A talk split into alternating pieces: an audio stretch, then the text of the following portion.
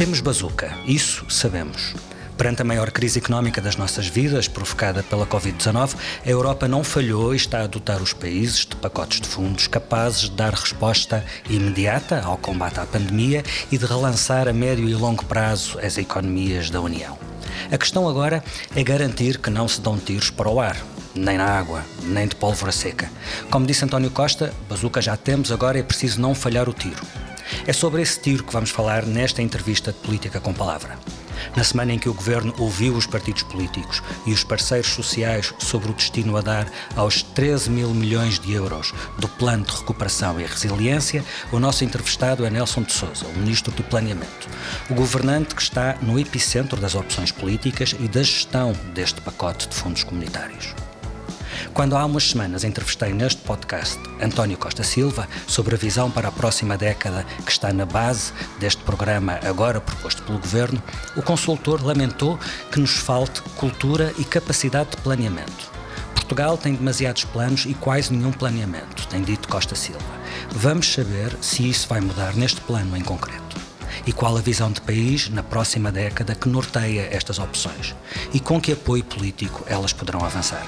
Sr. Ministro, obrigado pela sua disponibilidade. Obrigado, eu.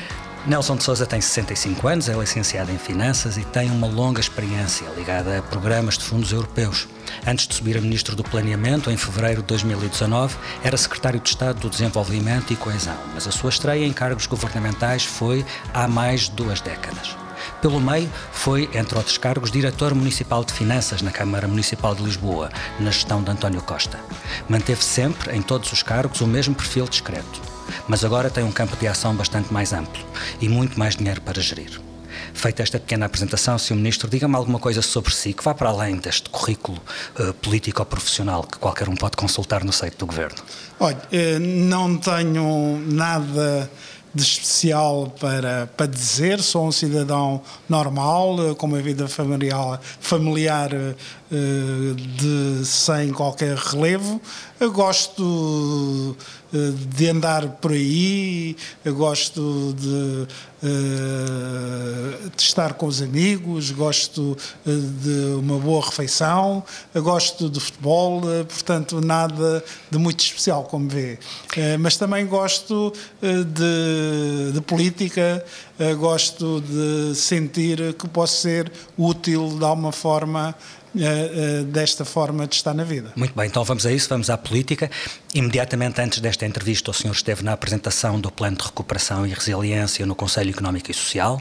Na véspera, esteve na ronda de apresentação deste plano aos partidos políticos, viu a abertura às propostas do governo e se viu maior abertura do lado esquerdo ou do lado direito do espectro partidário? Olha, eh, é natural que, sendo esta proposta uma proposta uh, de um governo que é um governo do Partido Socialista, uh, que ele naturalmente tenha elaborado uma proposta consonante com a sua matriz, com a sua ADN e uh, com a sua maneira de ver o, o, mundo, mas sobretudo a sua maneira de encontrar solução para os problemas que, convenhamos, são problemas difíceis, são problemas uh, uh, complexos com que nos defrontamos. Porque aos nossos problemas de sempre, aos nossos problemas estruturais, como a qualificação dos portugueses, como as incompletas soluções que tivemos e que não conseguimos ter para a erradicação total eh, da pobreza, as desigualdades se mantêm, portanto, os problemas de trás que ainda não conseguimos resolver, bom, adicionam-se agora aos problemas resultantes eh, eh, do impacto da pandemia e que tem tido efeitos dramáticos, quer sobre as economias, quer sobre as pessoas e, e já com perca de rendimentos relativamente relativamente a muitas delas. Portanto, e na procura de soluções, naturalmente não há procura de soluções neutras e, como tal, nós apresentamos uma solução eh, que corresponde à nossa visão. A nossa visão é uma visão eh, que, naturalmente, temos de encontrar soluções que, a nosso ver, funcionam melhor correspondem melhor e que no, no, nosso passado recente de governação provaram que corresponderam melhor do que as soluções que anteriormente se tentaram para sair da crise anterior. Ou seja, nós temos uma visão de que não é com eh, programas de austeridade, não é cortando nos rendimentos, não é uh, uh, comprimindo e esmagando a economia que conseguimos sair da crise. Portanto, nós tivemos uma solução alternativa para sair da crise de outra vez, mal seria que agora, digamos tanto, voltássemos à solução. Aliás, que hoje em dia já ninguém defende de uma solução que é uma uma solução, uh, diria, uh, que diminui uh, as nossas forças, que estrangula a nossa capacidade e o nosso dinamismo, e não, portanto, nós aquilo que, que, apresentamos é uma solução que parte de reduzir as vulnerabilidades sociais que temos e que agora se manifestaram e que mostraram ser fortes constrangimentos, por exemplo, ao combate até à própria pandemia e tentar eh, resolver como? Reforçando eh, de novo o Sistema Nacional de Saúde, dando, dando uma prioridade e reforçando ainda mais, por exemplo, prioridades como a habitação, também continuando e agora com maior foco e maior intensidade o combate às bolsas de pobreza onde elas estão e, ao mesmo tempo, naturalmente, promovendo a resiliência do nosso setor produtivo, das nossas empresas e, ao mesmo tempo que prosseguimos os grandes desafios que também são da Europa, mas também são nossos, da transição climática e da, da transição digital. Essa proposta que, como diz, não é neutra, corresponde a uma matriz e corresponde ao seguimento das políticas da legislatura anterior, tem mais margem de manobra para encontrar consensos à esquerda, por essa razão? Tem margem de manobra para, eh, para encontrar consensos à esquerda, porque se trata de uma visão eh, que lhe é mais próxima, é uma visão assente eh, na solidariedade para o desenvolvimento, na, na, procura de soluções que também têm em conta tanto as pessoas, parte das necessidades das pessoas para procurar soluções que correspondam às necessidades de desenvolvimento e do crescimento, e não, eh, portanto, ao contrário, eh, de soluções eh, que partem de uma visão que parece neutra em matéria das necessidades das pessoas e que depois não conduz a soluções de crescimento e de relançamento económico. Já lá vamos a, a, a pontos concretos da, da, desta proposta, deste, deste, draft do plano, uh, mas quando lhe uh, colocava esta, esta questão, porque uh, houve uh, uma primeira reação dos partidos, sobretudo dos partidos à direita do PS, no sentido de criticar o facto de haver mais prioridade ao Estado do que às empresas e à, à economia real, que cria emprego, que gera uh, mais riqueza. Rui Rio disse que no núcleo central deste plano têm de estar as empresas. Essa é uma divergência de fundo entre o governo e o PSD? Resulta da tal diferença entre uma visão de esquerda e uma visão de direita? Olha, eu julgo quer dizer, que é uma visão de alguma forma redutora. Redutora e, e, e diria que apressada e imediatista eh, da nossa proposta. Porquê? Porquê que eu digo isto? Eh, digo porque eh, não se pode fazer estes balanços de uma forma apressada. Não se pode pegar do, do, do plano e, e perceber e, e, fazer logo a contabilidade uh, dos vários sacos, perdão Podem-se agregar os vários grupos para fazer essas contas. exatamente. Mas dá conclusões erradas. Essa conta dá conclusões erradas. Dá é conclusões isso? erradas. E, e deixe-me deixe explicar, digamos assim, porquê. Porque, e, e deixe-me dizer aqui uma coisa, é que esta crise e a severidade com que ela se abateu sobre a nossa economia, mas sobre a generalidade das economias no mundo e, sobretudo, na Europa. Eh, portanto, estamos a falar de países com economias bem fortes e pujantes, como, por exemplo, a francesa e mesmo até a italiana, eh, que eh, a pandemia provocou impactos fortíssimos, digamos, tanto nela. E percebemos que a generalidade dos comentadores, comentadoras e economistas especializados, eh, quer sejam de esquerda, quer sejam de direita, começaram por clamar e pedir e solicitar a promoção do investimento público como uma grande alavanca para sairmos da crise. Nós, quando estávamos há dois ou três meses em plena crise, não havia ninguém, não havia instituição internacional nenhuma, o BCE, o FMI, a OCDE, os grandes economistas, todos eles apontavam como grande solução, como grande alavanca para a saída da crise, a promoção do investimento público. Isto porquê?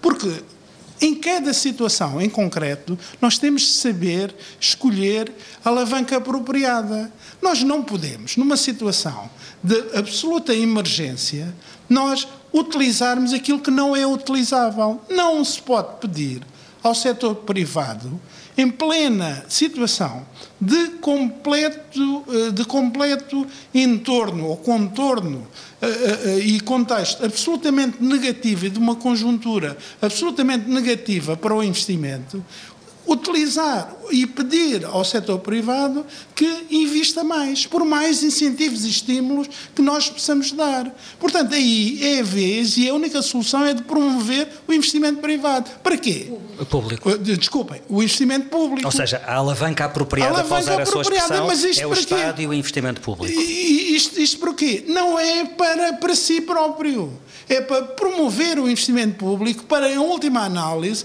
arranjar soluções, em primeiro lugar, para quê?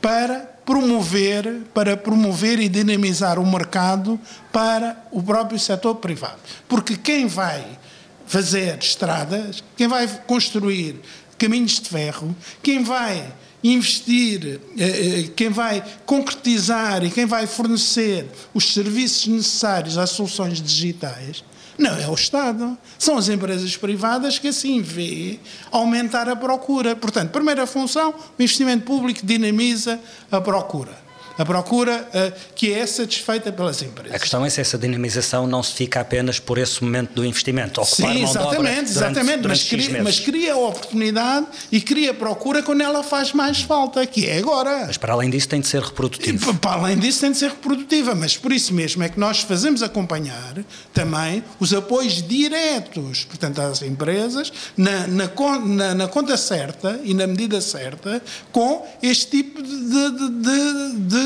eh, promoção de investimento público. Mas o investimento público também tem, e aqui no nosso plano tem, uma, eh, uma aposta fundamental que é na produção de bens e serviços que visam facilitar a vida às empresas. Facilitar no sentido de quê? De reduzir as chamadas externalidades negativas, de criar custos contexto mais favoráveis. Quando nós investimos na melhoria do sistema da justiça, quando nós investimos, por exemplo, na melhoria da rede de creches, o que é que estamos a fazer? Estamos a facilitar a conciliação entre a vida profissional e a vida familiar. Isto, no limite, é bom para as empresas, porque é bom para as pessoas, porque reduz-lhe, eh, portanto, o tempo em que elas eh, que têm disponibilidade para terem eh, melhores condições para, inclusive, a prestação do, do, do seu trabalho. Portanto, tudo isto, por isso é que eu digo que é uma visão apressada, redutora e, se quiser, eivada eh, de, eh, de, pressa de fazer umas contas de uma forma mal feita. E talvez preconceito em relação ao Estado? Preconceito, diria, aí sim, preconceito ideológico relativamente ao Estado. Hum. Porque o Estado, aliás, conforme eu disse, que neste momento é quando o Estado deve intervir e intervir precisamente no sentido de animar e dinamizar a economia. Eu vou tentar, antes de prosseguirmos, uh, resumir o essencial dos grandes agregados do, do, do plano que o Governo sim, uh, sim. apresentou. Uh, o esboço tem três grandes pilares: o pilar da resiliência, da transição climática e da transição digital.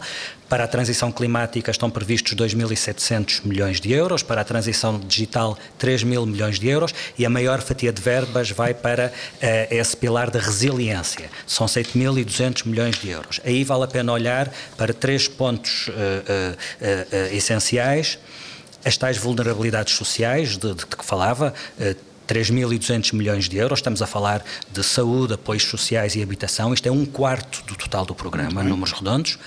Uh, 2.500 milhões de euros para potencial produtivo, nomeadamente qualificações e capitalização de empresas, aí temos a tal questão uh, diretamente para as empresas, e por fim 1.500 milhões de euros para a competitividade e a coesão territorial. Porquê este desenho de prioridades?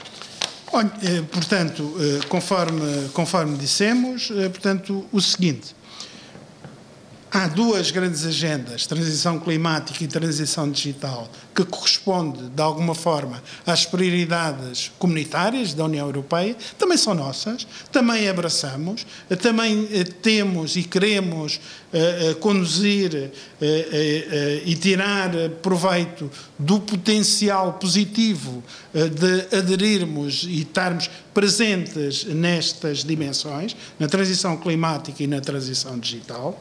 Naturalmente, tirar parte, de fazer parte e tirar, o, e tirar proveito do potencial positivo, sem nunca deixar de estar atento também àquilo que podem ser a, eh, a parte de externalidades negativas decorrentes destas transições. Nós, por exemplo, na transição digital, temos naturalmente de apostar e vamos apostar de uma forma bem, eh, bem eh, decidida, eh, quer nas empresas, quer na administração pública, e sobretudo na administração pública vamos fazer aqui uma aposta muito grande na utilização das tecnologias de informação e comunicação como o driver, como o grande instrumento para falar de uma verdadeira reforma da administração pública em setores essenciais, como são a segurança social, como é, eh, portanto, a justiça e como é, eh, muito em especial, outros dois setores, a saúde e a educação. Portanto, aqui nós aquilo que vamos fazer é apostar neste driver importante, mas sem nunca deixar de perder de vista a questão da ameaça que também existe de deixar ficar para trás algumas pessoas que por esta ou aquela circunstância não, uh, uh, não tenham capacidades de per si de estar, uh, de estar bem integrados neste processo de transição digital. E, portanto, nós aí, aquilo que temos de fazer é integrados neste esforço e, coerentemente, quer dizer, com este esforço, nós temos de ter medidas ativas, medidas ativas direcionadas de reconversão, medidas ativas de formação, no sentido de não deixar ficar ninguém para trás aqui nesta matéria. Também na transição climática, também aqui e acolá, podem surgir impactos negativos sobre setores eh, que vão ter problemas de adaptação, vão ter questões de adaptação, que também importa dar resposta para que, de facto, estes setores também não produzam efeitos negativos, sobretudo, não deixem populações ou, ou, ou, ou ativos, uh, portanto, à margem deste processo de desenvolvimento. E em relação a esses dois pilares, há ordens de grandeza indicativas dadas pela União Europeia ah, exatamente. que Portugal portanto, tem de cumprir. Nós, nós aqui temos na transição climática, temos de afetar 37% dos recursos desses 13 bilhões de euros e na transição digital também 20%, eh, portanto, ou seja, 57% dos recursos têm tendencialmente de ser afetos a estas duas agendas. Digamos que onde estão as verdadeiras opções do governo, embora os outros dois pilares correspondam a pontos também, essenciais também. do programa do governo, mas onde estão agora as, op as opções feitas, pelo, tomadas pelo governo sem indicação expressa da União Europeia, é no pilar da resiliência. E aí. Hum, volta a tal questão. Há 2.500 milhões de euros para qualificações e capitalização de empresas, há bastante mais verba para a órbita do Estado. Uh, Explique-me porque é que olhar só para estes números é redutor e não mostra o quadro todo. Bom, deixe-me então voltar àquela explicação que lhe, que lhe tinha dado. Em primeiro lugar, deixe-me aqui introduzir um, uma questão que ainda não falei. Este plano de recuperação e resiliência deve ser lido e analisado em conjunto e integrado com outro instrumento uh, cuja leitura ainda não é possível porque ainda não divulgamos os seus contornos e a sua delimitação, que uh, são uh, que é o quadro financeiro plurianual 21-27, uhum. ou seja, os fundos estruturais normais que do vão ser quadro, do novo quadro comunitário de apoio. Uhum. E aquilo que eu posso dizer que, por exemplo, o FEDER, que vai ser, que é normalmente o maior fundo ao FEDER, o Fundo Social Europeu e o Fundo de Coesão. São os três grandes fundos de coesão. O FEDER é o maior deles. E no quadro do FEDER, por exemplo, aquilo que eu posso desde já antecipar é que ele, a ter um valor à volta dos 10 bilhões, só ele, a ter um valor de 10 bilhões de euros uh, no próximo quadro uh, comunitário de apoio, e aquilo que posso dizer é que perto de 50% desse valor do FEDER há de ser associado a, uma, a um objetivo político, é assim uh, que se chamará no jargão do próximo quadro comunitário de apoio, portanto, a ter afeto parte das empresas, da competitividade empresarial, 50% desse valor. Ou seja, no quadro comunitário de apoio, vai ser marcada, digamos, uma prioridade diferente pela sua natureza daquele instrumento, eh, diferente daquela, quer dizer, que está aqui e que deve ser lida em complemento. Uhum. Ou seja, só nessa parte estamos a falar de 5 mil milhões de 5, euros 5 mil no, milhões de quadro financeiro no futuro quadro, eh, quadro financeiro. Isto porquê? Porque aqui nós, aquilo que pusemos foi, eh, conforme é dito também aqui no, aqui no programa, o, o critério de escolha que foi aqui seguido foi, foram basicamente dois. Em primeiro lugar, primeira grande preocupação, este programa tem um prazo de execução de seis anos. Em contrapartida, o quadro comunitário de apoio tem um prazo de execução de 10 anos. Ou seja, tudo aquilo que era executável mais rapidamente foi colocado aqui. E tudo aquilo que levava mais tempo de execução foi remetido para o quadro financeiro plurianual. Portanto, esta, esta grande condicionante, esta grande condicionante pesou muito nas nossas escolhas também. Bom, mas isto porquê? Porque nós, em termos de vulnerabilidades sociais, nós temos um, um conjunto muito maior de emergências decorrentes da pandemia.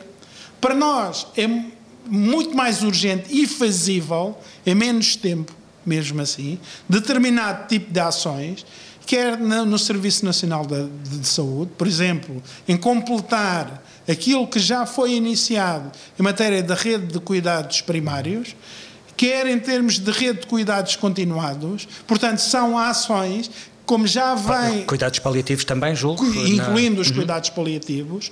Eh, portanto, e se, porque já são ações que já vêm, que já arrancaram e que agora vão ser continuadas e concluídas, e é possível concluí-las neste prazo. E áreas em que, ao que julgo, em circunstâncias normais, os fundos uh, europeus seria mais difícil de conseguir, e, ou, ou, mesmo impossível de conseguir impossível, aplicar. digamos, tanto, uh, porque hum. tem mais dificuldade, digamos, de entrar. Portanto, o Serviço Nacional de Saúde tem aqui, neste quadro das, das vulnerabilidades sociais, uma grande prioridade. Outra área, habitação. Habitação tem tradicionalmente, estruturalmente, teve sempre grandes dificuldades de elegibilidades no quadro dos fundos. Portanto, o que é que nós fizemos? Nós, tudo aquilo que pudéssemos, e até porque correspondia a uma necessidade a uma emergência, nós, se percebermos bem a geografia da própria pandemia, nós percebemos que está muito ligada a problemas habitacionais também, nomeadamente nas áreas metropolitanas. As grandes bolsas suburbanas. As grandes bolsas suburbanas. Nas áreas metropolitanas que, de Lisboa e do Porto. O que é que nós fizemos? Nós demos prioridade, quer, digamos tanto, à habitação, quer, digamos tanto, até eh, criamos um programa especial para combater as bolsas de pobreza nas áreas metropolitanas de Lisboa e Porto e pusemos aqui. Em concreto, é possível perceber o que é que, por exemplo, na questão da habitação, estes fundos comunitários permitem fazer neste contexto? Olha, o que vão permitir fazer é, de facto, por exemplo, nós termos recursos suficientes para concluir num prazo que está previsto até 2024 até, portanto, até 2023, as 26 mil habitações para propiciar habitação condigna aos, eh, portanto, àqueles portugueses que estão identificados como, eh, digamos, carentes daquelas carências básicas de habitação. Se bem me lembro, esse já era um objetivo do já era um objetivo, governo, mas que neste momento pode ser, neste contexto, financiado, financiado com verbas europeias. Com verbas europeias. Uh, objetivo que não era possível atingir no quadro regulamentar dos atuais fundos normais.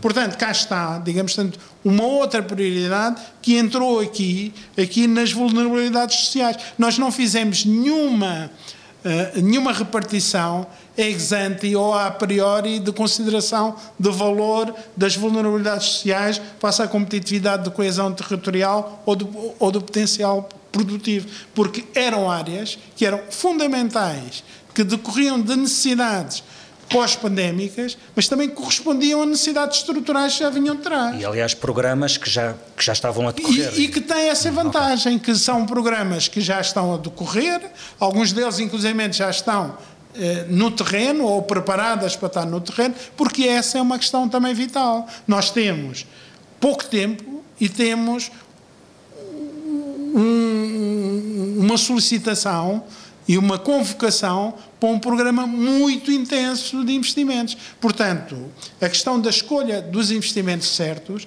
também é um fator determinante uh, para este desenho e não só para o desenho, mas para a nossa capacidade de obter resultados em matéria de execução, quer dizer, no futuro. Mas, uh, no essencial, uh, percebo que a escolha que é feita em relação às áreas sociais e ao Estado Social, chamemos-lhe chamemos assim, no essencial, depende de, de, da avaliação que já existia de necessidades e vai permitir que estes fundos acelerem ou garantam a execução de planos que já vinham de trás. Ou, para além disso, vai permitir também repensar modelos, uh, uh, pensar em, em, em, reformas mais estruturais, diferentes daquelas que vinham sendo. Vai, uh, vai certamente, quer dizer, tanto vai, vai permitir, sobretudo, uma coisa, que era as ambições que nós tínhamos, as ambições que o, as disponibilidades orçamentais eh, eh, que financiavam essas ambições, que eh, apenas permitiam um ritmo, diria, lento da sua execução. Agora, aproveitamos esta oportunidade para a concretizar num ritmo compatível com as ambições de todos. Mas não necessariamente repensar paradigmas. Naquilo quer dizer, que é possível repensar os paradigmas mais do mais propriamente ambicionar obter os objetivos num prazo de tempo uh, mais, mais curto e compatível com as ambições quer do governo, quer dos próprios, uh, dos portugueses e, de, e, das pessoas que têm essas necessidades básicas, esses direitos básicos por satisfazer, diria quer dizer, que já é um excelente resultado uhum. em matéria uh, de política pública. Não falamos na, na questão do, dos apoios sociais, nesse caso é também acelerar uh, processos que estão, em, que estão em curso nas respostas e equipamentos sociais que o Estado dá, Sim. Ou, ou, neste contexto vale a pena pensar noutras coisas que não estivessem em cima da mesa, não. como por exemplo fala-se muito na questão dos lares, haver uma, lar, uma rede bem, de lares do bem, Estado. Que também estão aqui, que também estão aqui. Nós temos aqui também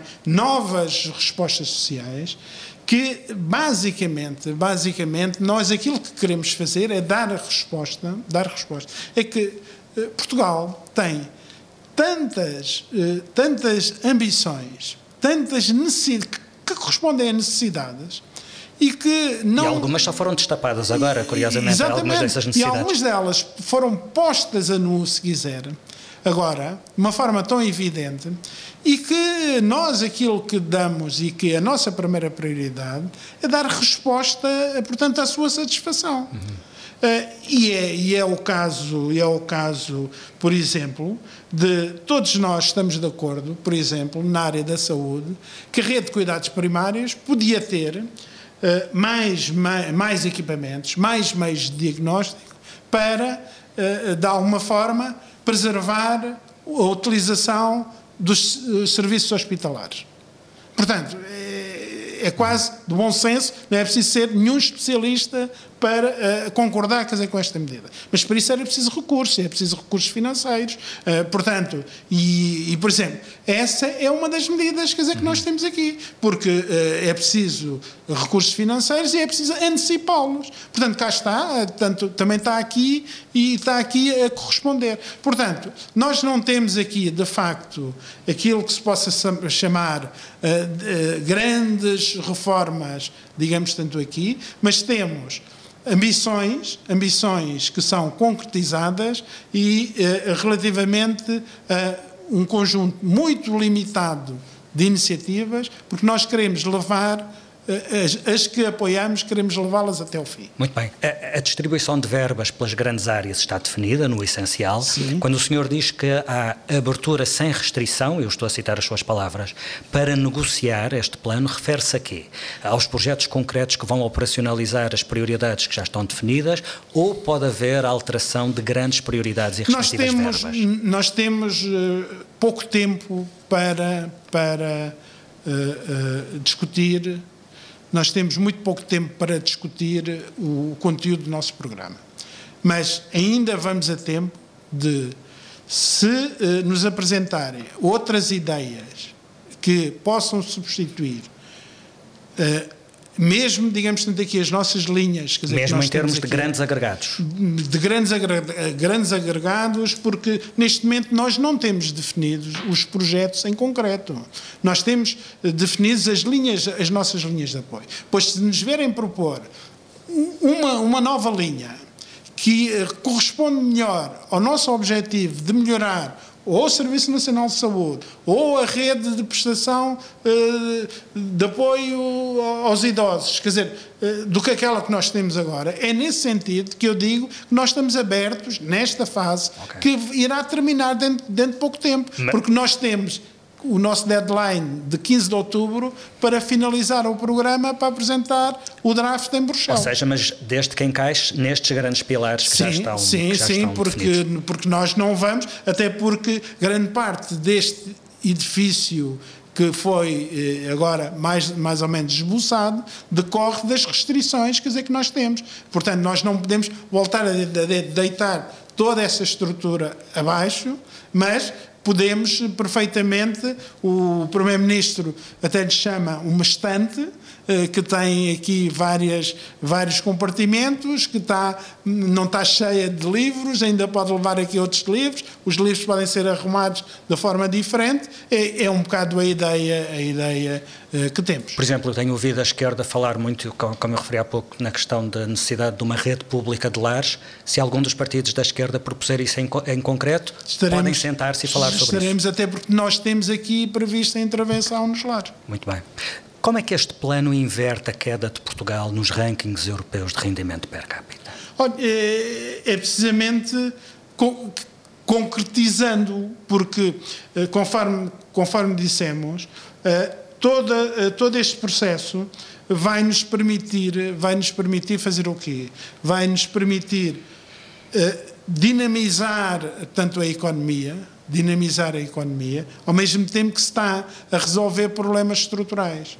Já, já, ouvimos isso muitas vezes, sei, vindo de eu, vários governos. E, e, sobretudo, quando olhamos para os novos Estados-membros da União uh, de, de, leste, continuamos a vê-los a ultrapassar-nos. Uh, Porque é que desta vez vai ser diferente? Eu sei, eu sei que isso é verdade, até porque também sabemos, quer dizer, que nós não estamos sozinhos no mundo, porque enquanto nós estamos a, a, a, desenvolver este plano, os outros países também estão a desenvolver os seus planos. Portanto, nós temos que conseguir, para, para subir nos rankings, fazer melhor do que os outros. É? é? que estão a fazer também os seus planos. Nós temos a consciência disto. Mas aquilo que nós entendemos é que este, este plano, ao resolver ao mesmo tempo alguns dos problemas que anteriormente já existiam e que, por exemplo, relativamente aqui ao potencial produtivo, nós temos aqui a seguinte visão, eh, relativamente às empresas, tanto e aqui aos setores. Os apoios normais, normais no sentido do apoio ao investimento produtivo, ao investimento inovador, tal como ele tem vindo a ser uh, uh, desenvolvido, os programas do Compete, portanto, enfim, daqueles de apoio à inovação, esses vão ser, vão ser continuados melhorados, mas é no quadro do quadro financeiro plurianual normal. Uhum. Aqui, neste domínio aqui do apoio aqui à inovação, nós pretendemos fazer o quê? Pretendemos identificar novos potenciais de desenvolvimento, novos eh, eh, setores, se quiser, áreas, que, tendo nós conhecimento acumulado já suficiente, desenvolvido eh, nos nossos centros de saber, no nosso sistema de produção de conhecimento, identificar quais são estas áreas e fazer o desafio de pegar nele e identificar empresas que saibam traduzir aquele conhecimento em bens e serviços eh, transacionáveis, criando emprego qualificado e eh, começando a produzir. E é esta parte, esta parte aqui do potencial produtivo e que nós queremos que seja inscrita aqui neste programa. Portanto, algo que acrescente eh, em termos, se quiser, uma perspectiva mais voluntarista, de pegar do conhecimento que achamos que já existe, é preciso identificar, é preciso saber como é que se seleciona, de uma forma transparente, e depois pôr a concurso envolvendo empresas e centros de investigação, mas eh, eh aqui, eh, portanto, a ideia não é replicar os sistemas de apoio daqueles generalistas com os concursos excessivamente abertos, que esses são de continuar para pequenas e médias empresas, para os seus apoios individuais. Aqui, neste potencial produtivo, vamos eh, escolher, não sei quantas áreas serão, serão 5, 6, 10, mas não muito mais, eh, portanto, e de eh, encaminhamento identificado e confirmado, digamos, tanto pelos próprios, pelos centros de saber, pelas empresas e que nos apresentem projetos mais estruturantes para fazer o quê? Para incrementarmos a nossa presença em setores onde ainda não marcamos, eh, eh, não marcamos eh, lá tanto a nossa presença uhum. com, com, com, exportações, com emprego e que é vital quer dizer, que o comecemos a fazer. Juntando os vários envelopes financeiros que, que, que Portugal terá ao longo da próxima década, estamos a falar de 6 mil milhões de euros por ano, que é o dobro do que Portugal executou no, nos últimos anos. Um, e tenho duas questões relacionadas com isso. Por um lado, se acredita que será possível investir esse dinheiro com rapidez e de forma relevante. E atenção, estes 6 mil milhões, estamos a falar de 60 mil milhões uh, de euros ao longo de uma década, implicam também linhas de crédito, a que Portugal não tem necessariamente de recorrer. Aliás, a prioridade do perto, governo. São perto de 15 mil. Eh, a prioridade do governo é ir primeiro às subvenções, Sim, são a fundo, 45 a fundo perdido. Mil. Exatamente. Mas, por um lado, se acredita que será possível investir tanto dinheiro com rapidez e de forma relevante? Pergunta 1. Um. Pergunta 2. Há sondagens recentes sobre a desconfiança dos portugueses em relação a essa capacidade de eficácia e de transparência dos fundos europeus. Como é que olha para as duas questões? Olha, todos temos consciência uh, da, uh, da enorme acréscimo de fundos que são agora uh, colocados à disposição, à nossa disposição para aplicar. Todos nós temos consciência.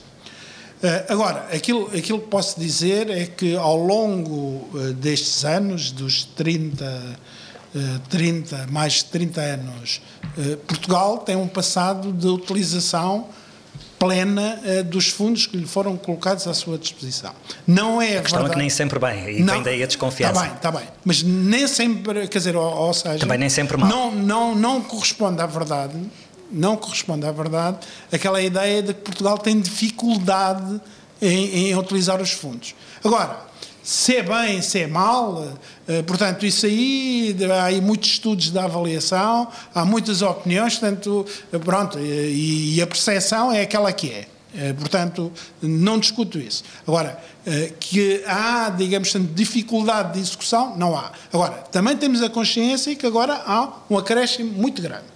Deixe-me também dizer-lhe que o acréscimo é, é, e, e, e o esforço que é pedido é, por exemplo, muito maior em alguns outros países do que aqui em Portugal. Por exemplo, aqui os nossos, uh, há países bem maiores do que nós, têm esforços uh, relativos, relativos, portanto não são em termos absolutos, pois são maiores países, têm maiores uh, valores para executar, mas estou a dizer relativos, muitíssimo maiores do que os nossos. A Até Espanha, porque em muitos casos, historicamente, a, têm um a Espanha, a Espanha e a Itália têm, até porque têm taxas de discussão do atual quadro eh, de 20 eh, pontos percentuais abaixo da nossa, portanto, tem um esforço agora para a frente muito maior em termos relativos muito do que bem, o nosso. E agora cada um pedala a sua bicicleta. Exatamente, Queria... mas, mas de qualquer forma, eh, respondendo, digamos, tanto a sua, a sua questão.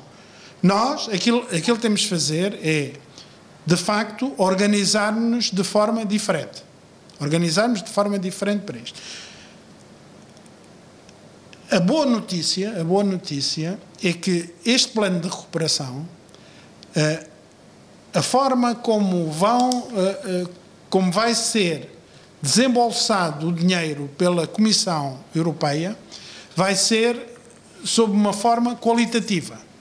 Portanto, não dependendo da execução financeira e de toda a pafernália de eh, demonstração financeira eh, e de toda a burocracia que está por trás dessa demonstração financeira. Vai ser mais simplificada, embora mais exigente, porque é feita com base em avaliação de execução e de cumprimento de metas e de eh, marcos previamente estabelecidos é mais exigente, mas por outro lado é mais fácil porque menos, menos burocrática. Portanto, todos somos convocados, neste caso aqui do PRR, todos somos convocados para uma perspectiva de maior rigor, de maior exigência, mas em contrapartida de menos trabalho burocrático. É o desafio que nos é lançado. É uma outra perspectiva e todos somos convocados para ele. Deixe-me falar de um, de um, ponto concreto do, do, do, do plano eh, que referi há pouco, mas gostava de aprofundar um pouco mais. Há 1.500 milhões de euros para competitividade e coesão territorial. Explique-me que visão a médio e longo prazo do país é que está por trás deste investimento na coesão territorial e o que é que pode resultar deste plano? Olha, eh, a visão que está, a visão que está aqui é dar um contributo daquilo que nós temos inscrito na nossa, na nossa agenda relativamente a essa matéria, que é eh, ter, ter um território onde, eh, onde eh, a questão da geografia, a geografia se torne eh, relativamente irrelevante para as pessoas que vivem nesses territórios não serem discriminadas em termos de igualdade de oportunidades. Portanto, é essencial, é essencial que a prazo as pessoas que vivem eh, num, em Portugal disponham de igualdade de oportunidades, vivam elas onde, onde, onde viverem. Isso faz-se essencialmente por infraestruturas, por formação, por Portanto, isso quer dizer, isso quer dizer, estamos muito atentos, muito atentos àquilo que são uh, os fatores críticos, os fatores críticos uh, onde essas igualdades, onde essas igualdades devem ser asseguradas porque naturalmente qualificações é uma delas, naturalmente questões de rendimentos e de acesso aos rendimentos é uma delas, outros fatores como acesso à cultura, acesso, acesso à educação, acesso à saúde, certamente, mas por exemplo, outras questões são básicas hoje em dia, como por exemplo o acesso às redes digitais, que é uma questão que uh, há 10, 15 anos não era uma questão básica de igualdade, mas hoje em dia é. Portanto, temos de estar atentos e temos de assegurar, digamos tanto isto. A partir daí, julgamos estarem criadas as condições para suceder aquilo que é absolutamente necessário para uh, uh, reduzir uh, as assimetrias, que é os territórios terem capacidade para reter ou atrair mesmo pessoas qualificadas e pessoas, pessoas no genérico, e também conseguirem reter e atrair investimento. para gerar uh, tanto emprego. Portanto, a nossa ideia, digamos tanto, é essa. Nós temos de criar igualdade de oportunidades, primeiro, para que se gerem depois as condições para que se consiga reter dois fatores críticos, que é pessoas e investimento para ser, para ser capaz depois de assegurar emprego, portanto, e sustentabilidade. Eh, tudo isto, naturalmente, pensando sempre na sustentabilidade, eh, na questão da, da transformação digital. Portanto, todos os outros desafios não são nem, das, nem do litoral, nem do interior. Devem ser de todos. Eh, portanto, é um bocado esta a nossa perspectiva. Grande parte dessa agenda de coesão territorial vai se desenvolver aqui em conjugação com os outros instrumentos, nomeadamente do quadro financeiro plurianual. Isto anda tudo ligado. Não terminamos sem eu lhe fazer a pergunta da praxe nestas entrevistas. Peço-lhe um nome, o nome de alguém que foi para si a principal referência no, no caminho político que tem feito. Olha, eh, no, no, plano, no plano internacional e fazendo jus à minha, à minha origem a minha origem, Mahatma Gandhi, para mim, é, é, é, um, é um referencial. Aliás, reparei que tem um busto de Mahatma Gandhi no seu, no seu gabinete. No, no, no plano nacional, é, é, uma, é um político ainda vivo eh, e chama-se Jorge Sampaio. Muito bem, ficamos por aqui. Agradeço a sua disponibilidade, Sr. Ministro. Política com Palavra volta na próxima semana. Até lá. Muito obrigado.